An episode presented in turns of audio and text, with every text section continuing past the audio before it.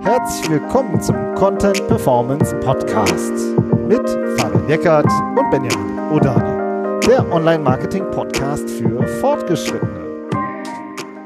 Hallo Fabian. Hallo Benjamin. Heute sprechen wir darüber, ob man Content in-house umsetzt oder outsourced und welches Modell eigentlich erfolgreicher ist. Da haben wir uns eine Studie unter anderem angeguckt, den äh, SEM Rush Report, sehr spannend und auch ähm, ja, wir möchten so verschiedene Hybridmodelle diskutieren, auch Stellenprofile. Ja, das ist so ein bisschen das Thema heute. Ja, also kurz vorab, es ist ja, äh, um welchen Content reden, über welchen Content reden wir denn heute überhaupt? Ne? Also wenn man jetzt sagt, okay, wir machen Content, ähm, wir, wir sourcen den out oder wir wollen den, den, den Inhouse machen, ähm, kann man ja auch sagen, ja gut, warum ist das denn überhaupt so wichtig, äh, wer den Content macht? Das kann ja jeder so ein bisschen was schreiben. Ne? Also es ist schon so, dass wir heute ähm, zwar viel über, über die Art und Weise, wie Content entsteht, sprechen, aber was für ein Content das ist, ist natürlich wichtig und unsere Hörer werden natürlich wissen, welchen Content wir meinen, aber vielleicht hört da jemand auch nochmal so quer rein. Es geht schon darum, wie hochwertiger Content entsteht, der, wir sagen immer, Suchmaschinen und Besucher überzeugen soll. Ja, also ähm, in der, äh, wir reden gleich auch noch drüber, wir schauen uns ein paar Stellenanzeigen an, da, da wird von Longform-Content gesprochen. Ja, aber es ist, es ist wirklich ausführlicher Content. Es ist egal, ob der jetzt auf einer Landingpage ähm, eingebaut wird auf einer Produktseite oder ob man eine Glossarstrategie hat. Also es geht immer darum, wirklich wie ausführlicher Content entsteht. Ja, wo man, wo die Expertise rüberkommt. Ähm, wenn man äh, ne, den, den outsourced, dann ist natürlich die Anforderung, dass es auf, auf der Basis von einer Keyword-Recherche passiert, ähm, dass, dass der ausführlich ist, dass er nachher auch gelayoutet wird. Ja, all diese ganzen Dinge, die, das, das meinen wir mit Content. Ja, also wir meinen nicht mit Content einen SEO-Text oder eine ähm, eine, eine, eine Pressemeldung oder klar, Pressemeldungen kann man auch gut und ausführlich machen. Benjamin, du wirst wahrscheinlich gleich noch reingrätschen und das noch ein bisschen verfeinern, was ich so gesagt habe, aber damit wir einfach wissen, worüber wir reden. Ja? Genau. So. Es geht um hochwertigen, richtig guten Content, mit dem man wirklich auch Top-Positionen angreifen will und angreifen kann. Genau. Ja? Wer erstellt den? Wer macht den? So, dieses Aufwand, so und äh, es gibt im Inhouse äh, sozusagen die Inhouse-Leute haben oft, äh, haben, sag ich mal, sind sehr unter Last, sprechen wir gleich auch noch drüber. Und gleichzeitig gibt es wirklich spezifische Probleme beim Outsourcing. Und das ist halt auch in diesem Report, fand ich, sehr gut diskutiert worden. Der ähm, Report, genau. Warte mal, das ist der State of Content Ops and Outsourcing Report 2021. Genau, so Content Operations und das ist von SEMrush Marketplace die ja so ein äh, SEO-Tool sind, aber auch ähm, äh, Content-Dienstleistungen anbieten. Und ich muss sagen, dafür, dass sie eigentlich nicht unabhängig sind, sondern das ist ja klar, sie sind Dienstleister für Content Outsourcing, ja, und trotzdem finde ich, sind sie ziemlich ja, ausgewogen. Also ich habe äh, mit vielen sehr guten Zitaten von Inhouse-Verantwortlichen in den äh, in USA und also international auch. 700 Unternehmen haben die befragt und das war schon interessant. Waren spannende, das sind so 80 Seiten und ähm, äh, zentrales Ergebnis ist 50-50. Ja? 51 Prozent machen den Content in-house und 49 Prozent machen Hybridmodelle oder sourcen es aus. Ja, so und äh, es ist genau Hälfte Hälfte und deswegen finde ich passt unser Titel auch so ganz gut. Also Content in-house versus äh, Outsourcing. Ja, also was, welches Modell machen wir denn jetzt? Kann man jetzt kein Best Practice erstmal daraus ableiten ne? und genau. sagen, die, die meisten machen das so, also machen wir das jetzt auch so. Sondern 50-50 genau. so. ist ja immer eigentlich kein so gutes Ergebnis. Das lädt eigentlich genau ein zur Diskussion, die ja. wir jetzt auch führen wollen. Ja. Und spannend finde ich auch, sind, die haben 700 Unternehmen befragt und es waren zwischen, äh, die Unternehmen haben zwischen äh, 0 und 1000 Euro pro Monat für Content ausgegeben. Das waren ungefähr so 30 Prozent, also immer ein Drittel. Dann haben ein Drittel haben zwischen 1000 und 5000 Dollar im Monat ausgegeben für Content. Und nochmal ein Drittel hat 5000 Dollar bis 30.000 Dollar im Monat ausgegeben für Content. Ja, also das ist auch schon eine ganz schöne Range, ja, von eben hm, sehr wenig bis äh, wirklich fünfstellige Budgets im Monat, äh, die in äh, Content äh, auch Outsourcing investiert werden und wurden. Und gleichzeitig gibt es eben auch sehr viele, die wirklich eine sehr starke Inhouse-Kultur haben. Und das ist auch mein Eindruck, dass das auch in Deutschland sehr oft der Fall ist. Äh, es gibt ähm, ja einfach sehr viele, und das hat auch gute Gründe, ja, darüber reden wir auch gleich, warum äh, sozusagen auch viel oft oder oft auch Content in-house gemacht wird. und in dieses Budget, da, da fließt auch das Personal mit ein, oder? Also wenn ich Personal darauf sitzen habe? Das, äh, so wie ich das verstanden habe, sind das reine äh, Freelancer-Budgets oder, okay. oder, oder wirklich Con äh, Content-Outsourcing-Budgets, sagen wir okay. mal so. Mhm. Mhm. Also ich glaube nicht, dass da jetzt auch noch die, die Inhouse-Kräfte mit einkalkuliert worden sind. Ja, okay. So, ja, ähm, das ist aber etwas, äh, würde ich jetzt sagen, also als ich es gelesen habe, war es, so habe ich es interpretiert. Ja, okay. Mhm. Ja, ähm, daraus entstehen ja, also es, es, es gibt ja auf beiden Ebenen auch Probleme. Ne? Also es gibt ja einmal Probleme, wenn man, wenn man ähm, Arbeit ins Unternehmen reinholt, grundsätzlich, ne, weil das muss ja auch jemand umsetzen und machen. Und es gibt natürlich Probleme, wenn man Arbeit rausgibt. Das muss ja trotzdem auch irgendwie jemand koordinieren. Vielleicht würde ich sagen, fangen wir mal in-house an. Ähm, Gerne. Die 50 Prozent der Unternehmen, die es in-house machen, was ist denn unsere Erfahrung? Ähm, vor, mit, vor welchen Hürden stehen die denn? Womit haben die denn jeden Tag zu kämpfen, die Kollegen da? Genau, also es gibt äh, gute Gründe, warum sie es in-house machen, aber unser Eindruck, ich finde schon, das ist das, was sich quer durch eigentlich alle Unternehmen zieht, die wir kennen, dass die halt oft das Marketing viel zu klein aufgestellt ist. Also vor allen Dingen im Digitalbereich. Also ähm, dann gibt es gibt super viele, ähm, also in B2B Vertrieb groß, Marketing klein. ist so goldene Regel. Aber selbst in, äh, in ähm, anderen Bereichen oder auch B2B ist ja auch sehr breit gefächert. Ja, von Industrie über Software. Software sehen wir oft, dass die Marketingteams doch schon größer sind. Und ähm, aber was äh, mir schon auffällt, ist, die sind einfach sehr stark unter Last. Und ähm, die Marketingmanagerinnen sind es viele und Manager, die müssen super viele Kanäle steuern. Die haben alles auf dem Tisch, von der Messe über die Broschüre, über die Website. Und selbst die Digital Marketing Manager, die sind halt wirklich auch, die müssen auch super viel machen. Und auf, diese, auf dieser Last sozusagen, also die fahren unter Last alle. Und dann geht es jetzt darum, wirklich hochwertigen, ausführlichen Content zu produzieren, der nun mal Zeit kostet. Ja, mhm. Und das ist sozusagen echt richtig Druck, muss man ja. schon sagen. Ja. ja. zwei, genau. Ja. Ja, zwei Sachen, die mir dazu noch einfallen.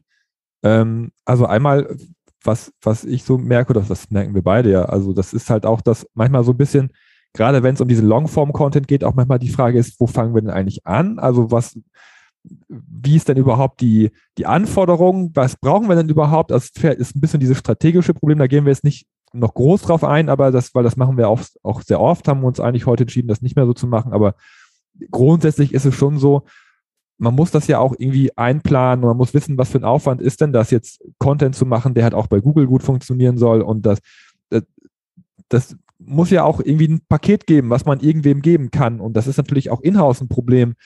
Ähm, der, diese Ressourcen halt auch einfach mal einzuschätzen aufgrund von einer guten Datenbasis oder so. Und ja. deswegen ist es dann manchmal auch schwierig, das einzuplanen und deswegen macht man dann auch einfach was anderes, weil die personellen Ressourcen sind da und gehen, gehen halt auch, auch woanders rein.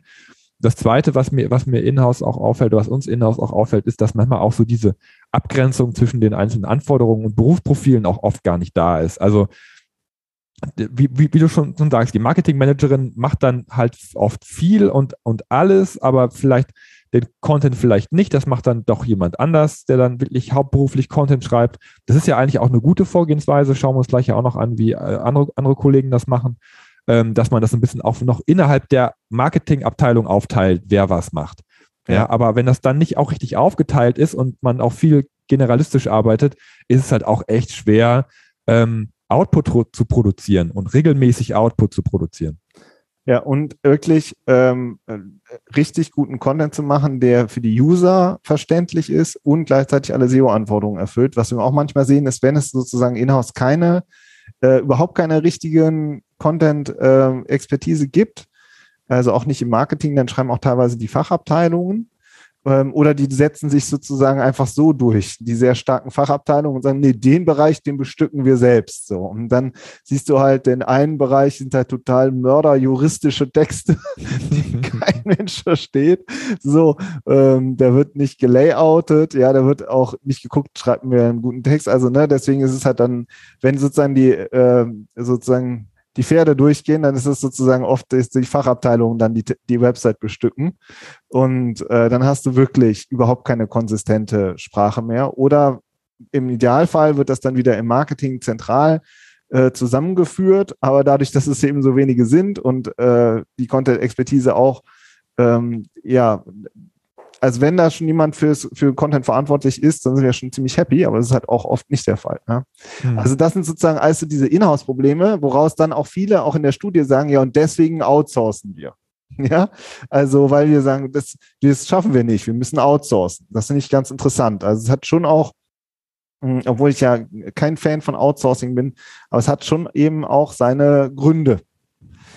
Auf warum, warum bist du denn Seite, kein Fan von Outsourcing? Ja, genau, weil nämlich das Outsourcing auch äh, nicht so ganz easy ist. Und das sind dann nämlich die Vertreter der Inhouse-Leute, die dann auch in der Studie auch zu Wort kommen, was ich auch gut finde. Die sagen dann, ja, aber wenn wir jetzt outsourcen, find mal jemanden da draußen, der überhaupt auch nur ansatzweise unser Thema versteht. Ja, gerade in B2B, B2B Software, B2B Maschinenbau. Was ist das komplex? Und was sind das? Äh, du musst halt ganz spezifisch die Produkte, die äh, verstehen oder die, die, die Dienstleistungen dahinter, den Markt musst du verstehen, die äh, Zielgruppen dahinter musst du verstehen, sind ja teilweise auch hoch zersplittert, ja. Ja, wir liefern in, äh, keine Ahnung, äh, Lebensmittel, Medizin und die und die Branche, ja. Also es sind halt dann, du hast dann so so super spezialisierte Mittelständler, die halt ganz viele verschiedene Märkte und Nischen bedienen. Das musst du ja auch alles verstehen. Und dann findet man jemanden, der dann einen guten Text schreibt. Also dann besser ja. von der Fachabteilung was bekommen und umarbeiten. ja, also, ja gut, aber das, das funktioniert ja vielleicht nicht. Ne? Also das hat bei uns nicht funktioniert. Nehmen wir mal an und wir ja. gehen jetzt nach, nach draußen und versuchen genau. jemanden zu finden, der das kann. Da gibt es ja einmal wirklich auch Experten, also es gibt ja auch Textexperten, es gibt ja auch, auch äh, Content-Freelancer, die ähm, sich auf Software spezialisiert haben, sich auf Maschinenbau, Texte, Texten im Aber sehr wenig. Bereich. Ist gar nicht so easy, die zu finden. Und äh, also viele Freelancer sind eher Generalisten und viele Agenturen sind auch eher generalistisch aufgestellt. Ähm, was, was ich manchmal sehe, ist zum Beispiel im Medizinbereich gibt es durchaus Medizinjournalisten. Also da muss man schon wirklich graben. Das ist mhm. jetzt nicht so, dass einem das zufliegt. Und wenn, dann sind auch die Stundensätze entsprechend. Also äh, ich sage mal, ein generalistischer Freelancer, der, sage ich mal, 70, 80, 90 Euro Stundensatz ist jetzt keine Seltenheit. Und wenn du aber einen Spezialisten hast, dann bist du sage ich mal, schnell bei 150. Ohne dass ich jetzt sozusagen, ich habe keine Marktstudie gemacht, steht auch in dem SEMrush Report nicht richtig drin.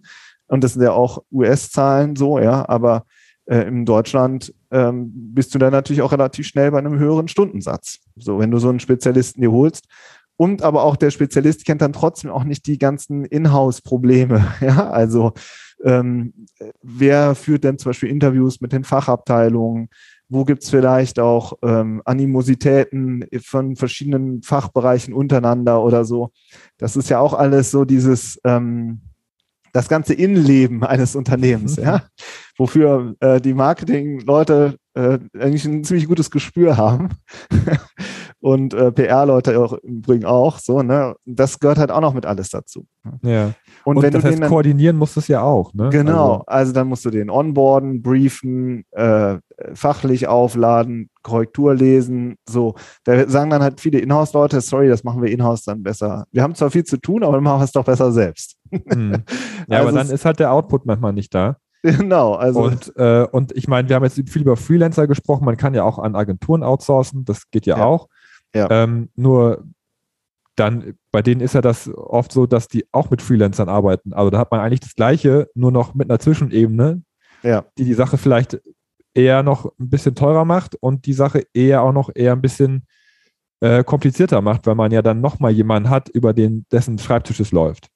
Genau, also du hast, wenn du jetzt mit SEO-Agenturen zusammenarbeitest, der ist zumindest mein subjektiver Eindruck oder was wir so im Markt sehen, die arbeiten halt dann wieder eben nochmal mit einem Freelancer dahinter. Also dann ist genau die Situation, die du beschrieben hast. Es ist sozusagen äh, nochmal so eine Kette dahinter, dann ist es noch schwieriger, inhaltlich zu briefen. Oder du nimmst halt Content-Marketing-Agenturen oder PR-Agenturen, die sind halt schon, die können dann schreiben, aber denen fehlt halt das SEO-Know-how. Ne? Also oft. Mhm. Und deswegen äh, ist es wirklich auch gar nicht, selbst auf der Dienstleisterebene, echt auch knifflig, einen guten zu finden.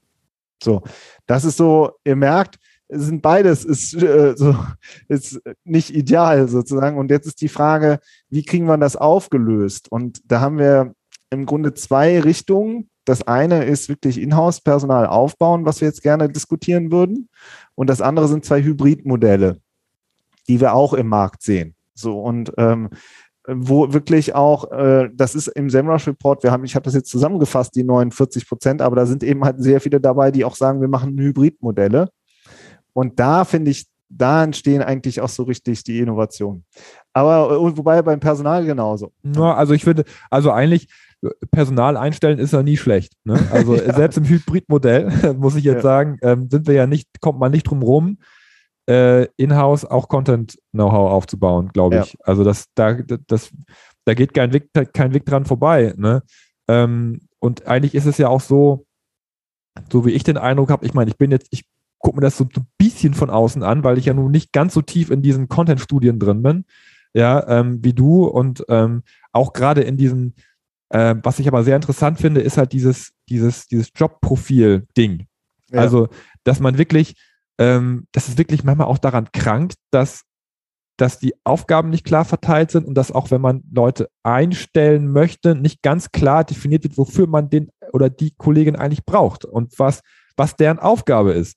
Und ich finde, da hast du ein super cooles Beispiel ähm, mitgebracht ähm, und äh, weil, was halt auch zeigt, wie es andere machen. Das ist eine, eine Agentur, glaube ich, ne, die aus, aus Großbritannien, die selber Content verkauft. Also es ist eine, eine Content-Marketing-Agentur, die für Unternehmen Content entwickelt. Aber wie die ihr Personal, was die nicht, also es sind ja keine Freelancer bei denen, sondern die arbeiten ja im, in der Agentur dann selber, wie die die ähm, einstellt und was die für Jobbeschreibung hat, das ist sehr exemplarisch, oder? Ja, genau. Also die haben äh, zum einen Content-Strategen und zum anderen Content-Marketing-Manager. So. Und haben sozusagen dieses, diese zwei Bereiche geteilt und die Strategen sind eher die, die wirklich die SEO-Analysen machen, die die Content-Pläne machen, die sagen, welcher Content muss wie optimiert werden und die Content-Marketing-Manager äh, ähm, und die steht im Stellenprofil drin, deren zentrale Aufgabe ist es, Longform-Content zu produzieren. Und zwar nicht, das wird nicht einfach nur so gesagt, sondern da wird gesagt, Longform-Content mit 1500 Wörtern und zwar zwei Stücke pro Woche. Und das fand ich interessant. Als ich das mhm. gelesen habe, habe ich gedacht, ja, das ist ja mal eine interessante Stellenbeschreibung. Da wird richtig quantitativ gesagt, wie viel man zu liefern hat. Da wird nicht gesagt, du bist zuständig für unsere Kanäle und unsere Publikation und unsere Website und so, ja. Dann wird gesagt, deine Hauptaufgabe ist es, zwei Stücke Content pro Woche zu produzieren, a 1500 Wörter.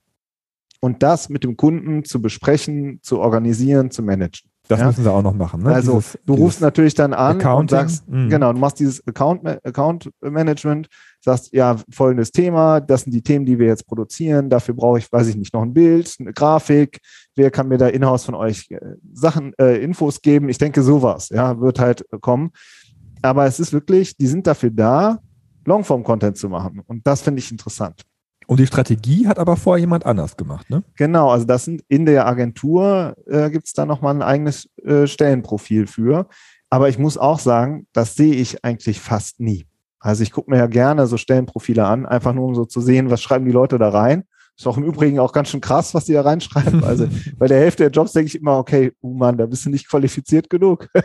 also, weil da steht irgendwie da steht alles drin. Ja. exorbitant viele Anforderungen. Denke ich so, ach krass, ich muss TikTok-Creator sein und gleichzeitig 30 Jahre Webanalyse-Erfahrung haben.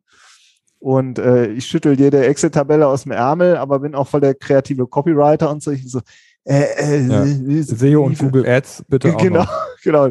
Und die internationale Google Ads Kampagne, die machst du auch noch äh, nebenbei, ja. so ungefähr. Aber ähm, was ich doch oft sehe, ist, dass halt gesagt wird, wir suchen einen Content Marketing Managerin, Manager, die Strategie und Umsetzung macht. Ja, also das wird häufig eher in ein Profil gekippt.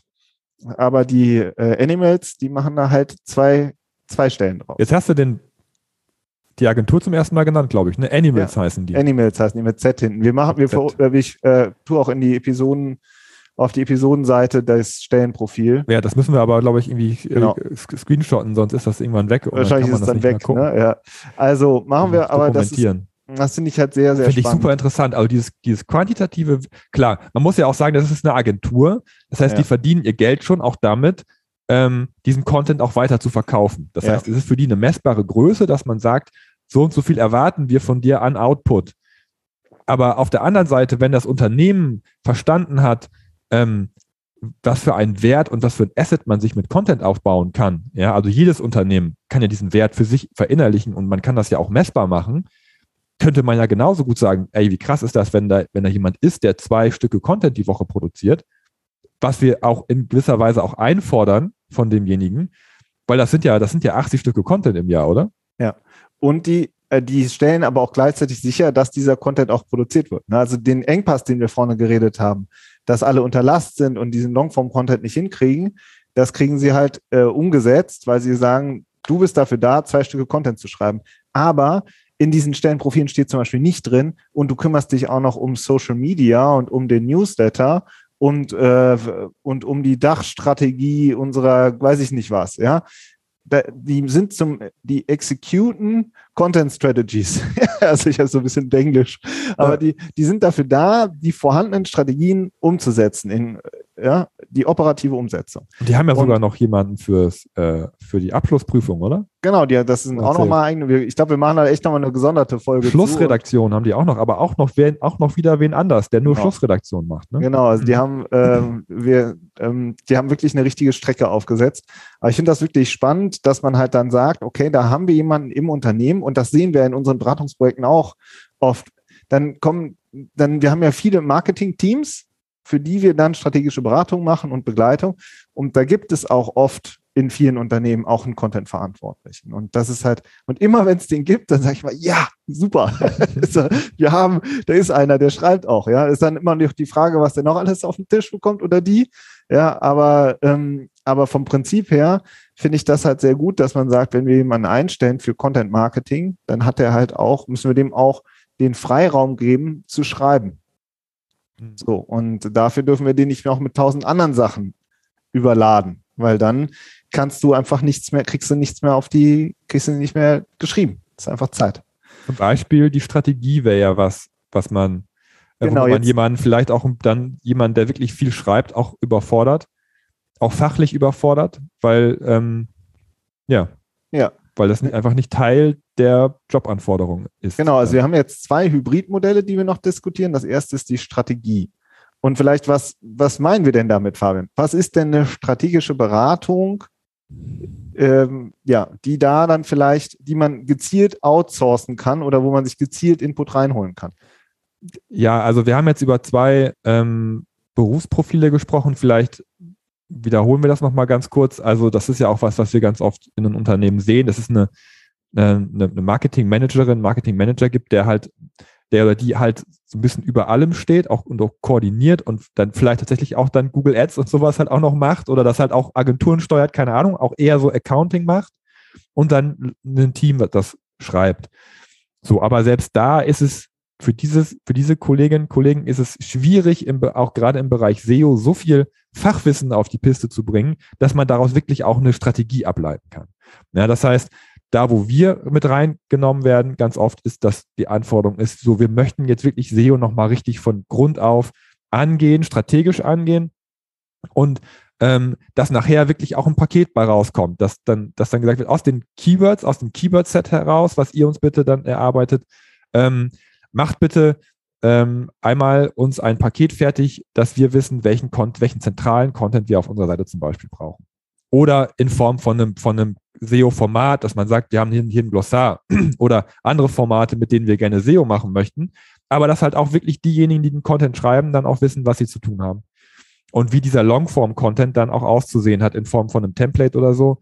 Ja, also dass wir nicht nur sagen, das, das und das braucht ihr an URLs oder an Content, sondern so sieht der dann halt auch aus. Das ist auch was, was oft unklar ist, ja, was, was die Kollegen einfach nicht leisten können, weil sie nicht den ganzen Tag SEO machen, so, sondern weil eben auch diese, diese Accountings, diese Projektmanagerinnen, Online-Marketing-Managerinnen halt auch so viele andere Sachen machen. Ja. Und SEO ist dann halt eben eine Anforderung. Genau. Aber super wichtig für den Content. Wenn der Content gemacht wird, ist SEO ja mit fast die wichtigste Anforderung, ähm, wenn es nachher um Performance geht. Genau, also das war jetzt so die strategische Beratung, ob wir die jetzt machen oder irgendwer anders, ist ja e-, egal. Es geht um das, um, die, um das Hybridmodell, dass man sich das gezielt einkauft. Und dann auch, äh, wir bieten ja auch so eine Begleitung an, Mentoring, aber dass man sich sozusagen von der Seite jemanden holt, der sozusagen da mit dabei ist und vielleicht auch von außen eben einen Blick hat, auch auf vielleicht auch bestehende Redaktionspläne, auf äh, Projekte, die man äh, im SEO-Bereich oder Content-Bereich machen will. Und äh, das ist das eine, sozusagen sich von der Seite ähm, in der Strategie Unterstützung zu holen. Das sehe ich als Hybridmodell an. Und das andere ist wirklich Teile der Content-Produktion outzusourcen. Und interessanterweise machen wir das ja sogar auch im Kleinen, oder? Mhm. Also was sind denn da, äh, was ist denn da ein Ansatz in der Produktion teilweise outzusourcen? Naja, also das, dieses Redaktionelle ist halt wirklich schwierig out, outzusourcen. Ne? Und ähm, aber aber granular, finde ich, sollte man das auf jeden Fall machen. Also nicht jedes Unternehmen hat einen Videoproducer bei sich sitzen. Ja, also wenn man, wenn man sagt, wir haben jetzt ähm, Videomaterial wir möchten Videomaterial machen, wir, bei uns ist es der Podcast, den wir aufnehmen und da fällt auch Videomaterial ab und das geben wir raus in der, in der Produktion, weil das für uns viel zu aufwendig und zu schwierig wäre, uns dieses Videowissen auch noch aufzusch auf, drauf zu schaffen ähm, weil das, das, das machen andere halt auch sehr, schon seit vielen, vielen Jahren und können das viel schneller und viel besser. Ja, dass man wirklich sagt, dass dieses Format, dieses kleine, äh, diesen, das geben wir raus oder auch in der Grafik kann man das natürlich auch machen. Also überall da, wo man wirklich kein, wo man halt Lücken hat, dass man das auch gezielt rausgibt, um darüber halt auch Zeit zu sparen, ja, um darüber eben auch eine, eine, eine hohe Qualität zu erreichen, dadurch, dass man mit Profis zusammenarbeitet, die aber auch viel, viel schneller liefern können als man selbst. Also dieses typische, was man, was wir halt auch immer noch oft sehen, oh, kann man doch gerade selber machen, das ist doch nur gerade so ein bisschen Videogeschnipsel. Da, da, da geht ja so viel Zeit bei drauf, wenn man damit überhaupt erstmal anfängt und und es ist genau wie alles andere, wie SEO, wie Text, ist, ist Video und Grafik ein Handwerk, was man erlernt, was man, was Kollegen über viele, viele Jahre sich aufbauen und was man super gut rausgeben kann. Aber auch da muss man natürlich mit ein bisschen Koordinationsaufwand rechnen. Das muss natürlich auch alles eingestielt werden. Ja, ist auch nicht ganz easy, ne? aber dass mhm. man wirklich so in der Produktion, ich sehe es auch viel bei Grafik, Fotos, sowas kann man auch. Und auch Text kann man auch super outsourcen. Äh, und da finde ich auch, was der, was in dem Report drin stand, auch sehr spannend, dass wirklich ein Großteil sagt, wenn wir outsourcen, dann an Freelancer mit einer hohen Reputation und einer fachlichen Expertise. ja? Mhm. Also, dass man schon auch in seinem Themenbereich guckt, was gibt es da für Leute, und, ähm, und dann ist es natürlich echt gut, wenn man wirklich ein konkretes Pro, äh, Projekt hat. Also wenn man wirklich sagt, das sind die 30, 50 strategischen Themen oder 10, weiß ich nicht, wozu wir Longform-Content haben wollen. Ah, so viel Wörter. Ähm, kannst du uns dafür ein Angebot machen? so. Ja. Und dann plant man das aber auch richtig ein. Und das muss ja auch nicht alles auf einmal kommen. Ja, das muss ja auch alles noch eingebaut werden, äh, so, ja, und so, das ist klar. Aber dass man dann halt schon auch, auch da klare Pakete hat. Aber, aber dann für, muss für den Staat ist das okay, aber ich meine, du hast am Anfang ja auch schon gesagt, wie schwierig es ist, solche Menschen zu finden, die wirklich so eine tiefe Expertise mitbringen. Also das mal ebenso outzusourcen, ich weiß nicht. Also ich finde, schwierig ist es dann, wenn die Content-Produktion outgesourced wird. Ja, also grundsätzlich, also dieses, dieser kreative Prozess, äh, aus dem ja auch dann das ganze Wissen rausfließt, das ist wirklich, das ist schwierig, wem anders zu geben. Ne? Also, dass, wenn der Content da ist, dieses Video dann, ne, wir haben das Video erstellt und geben es dann zum Schnitt raus. So, ja. ne? Das, das ist dann aber auch selbst da müssen wir immer noch sehr viel redaktionellen Input geben, damit auch das Richtige geschnitten wird, ja, oder die Teile, die wir gerne geschnitten haben wollen. Ja, da kann auch der Kollege nichts oder die Kollegin nichts für, die das dann macht, weil die ja natürlich ganz viele Sachen schneidet äh, am Tag. Ja, ähm, aber man muss ja so viel inhalt, inhaltlichen Input immer noch geben, dass es super schwierig ist, das wirklich komplett alles rauszugeben. Und, und äh, also unsere persönliche Erfahrung ist, dass man sehr viel dann doch nachher noch nacharbeitet, damit es auch richtig gut wird. Und ja, dann da kann man es halt auch dann gerade selber machen. Da werden dann die Mitarbeiter aus den Agenturen rausgekauft und sind dann nämlich doch die Content Marketing Specialists im Unternehmen dann. Ja, genau. Also das ist doch äh, oft so eine Situation, finde ich auch. Und zumal es ja auch so ist, wenn man jetzt, sage ich mal, ähm, ne, mit Templates arbeitet und mit einem ganz klaren äh, Fahrplan, dann dauern die ersten Seiten sehr lange und nach hinten raus wird es immer schneller und immer einfacher, weil man wirklich tief drin ist. Und dieses das heißt, nach hinten raus wird der Aufwand äh, sozusagen hält sich dann immer mehr im Rahmen und der Nutzen ist aber gleich, gleich hoch. Ja, also man hat bei allen Ranking-Potenzial, man äh, kriegt darüber Traffic, Leads, alles, was dazugehört, so. Mm, und äh, von dieser Kurve hinten profitiert man natürlich viel mehr, wenn man auch in-house die Leute dann hat. Ne? Also ähm, plus eben dieses flexible Optimieren, das sind ja alles noch, kommt ja alles noch, kommt auch on top dazu, ist meiner Meinung nach auch eine eigene Anforderung nochmal. Ähm, ja, also da ist schon, es spricht schon ziemlich viel dafür, dass man das, äh, dass man sich in-house Kompetenzen aufbaut. Und das ist ja auch immer äh, unser großes Plädoyer, weshalb wir hier Woche für Woche senden. Ja, also, also um nochmal auf den SEM Rush Report zurückzukommen, ähm, was ich wirklich überraschend finde, ist, dass es das doch wirklich über die Hälfte der Leute auch schon in-house macht. Das ja. fand ich auch cool. Also das hätte ich nicht gedacht, dass es doch schon so viele sind, die, die im Unternehmen selber Content machen. Ähm, und es gibt halt auch wirklich sehr viele Unternehmen, die dafür auch Budget haben. So, ja. das ist, finde ich, auch was. Das war aber eine Studie jetzt, wo viele US-Unternehmen drin gesteckt haben, die sind ja eh mal ein bisschen weiter schon. Glaube ich, was so ein bisschen die, die auch die Budgetierung, Zielsetzung und so weiter angeht. Aber wenn man weiß, was es einem bringt, ja, dann, dann ist es ja auch einfacher, ähm, das Budget frei zu machen. Ja, und, ähm, und auch als Beispiel oder auch als Argumentationsbeispiel, wenn man im Unternehmen sagt, wir müssen jetzt Content auch mal ein bisschen Budget kriegen, ob das jetzt dafür ist, ähm, eine, eine, eine Strategie zu entwickeln oder, oder Content produzieren zu lassen, Videos produzieren zu lassen, Grafik, das ist ja alles in diesem Budget mit drin. Ja, also ähm, das, das zahlt sich auf jeden Fall aus. Ja, ne? das ist halt, da sind sie wirklich nochmal wie immer auch, äh, auch ein paar Jahre im Voraus, denke ich auch, weil es eben dieser richtige Shift ist Richtung, ähm, Richtung Content Marketing und Content Marketing und SEO. Okay, das war die Folge. Auch wie immer, wir sind super gespannt auf euer Feedback, auch auf LinkedIn. Wir sind ja, wir hören super viele, also hören ja, wir werden ja nur von Profis gehört, ja. So unser beruflicher Nerd-Podcast hier. Wir werden ja super viel von Marketing-Profis gehört, Content-Marketing-Profis, auch Freelancern, auch Agenturen. Also äh, gebt uns gerne mal ein Feedback darauf, wie ihr dieses Thema seht. Dann können wir da gerne weiter darüber diskutieren. In diesem Sinne würde ich sagen, macht's gut jo. und bis nächste Woche. Ciao. Tschüss.